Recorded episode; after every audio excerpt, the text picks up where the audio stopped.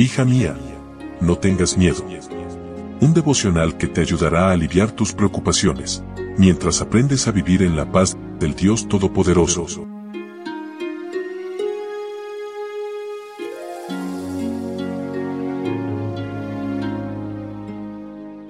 Hoy es miércoles 6 de septiembre. Hola, hola, ¿cómo estás? Buen día, buen día. Qué lindo saludarte una vez más y darte la bienvenida a este que es nuestro espacio especial, nuestro devocional para damas, hoy con el título Decisiones. Leo en Mateo capítulo 2, versículo 22. Pero al oír que Arquelao reinaba en Judea en lugar de su padre Herodes, tuvo miedo de ir allá. Advertido por Dios en sueños, se retiró al distrito de Galilea. El versículo de hoy Mateo 2.22 nos permite entrever tres decisiones de tres personajes diferentes.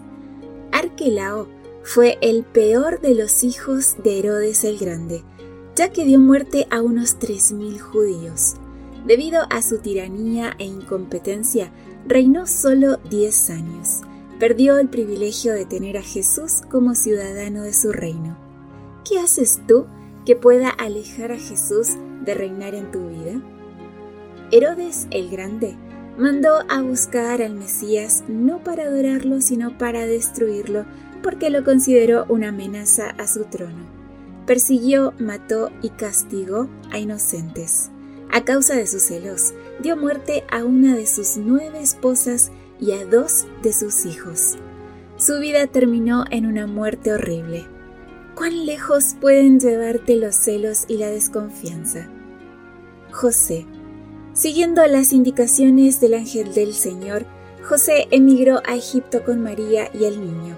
Gran parte de su niñez, Jesús la pasó huyendo. Cuando Herodes murió, fueron divinamente guiados a Nazaret de Galilea, una comunidad en la que convivían judíos y gentiles.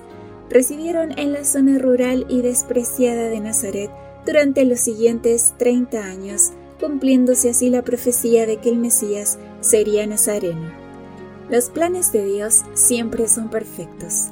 Déjate llevar de su mano. Dios no podía confiar su amado Hijo a los hombres ni aun mientras llevaba a cabo su obra a favor de la salvación de ellos. Comisionó a los ángeles para que acompañasen a Jesús y le protegieran hasta que cumpliese su misión en la tierra y muriera a manos de aquellos a quienes había venido a salvar. Te persiguen, te obligan a huir, te atacan. Alguien quiere tu puesto o tu buen nombre. Pide sabiduría para decidir entre no defenderte, irte o confrontarlos.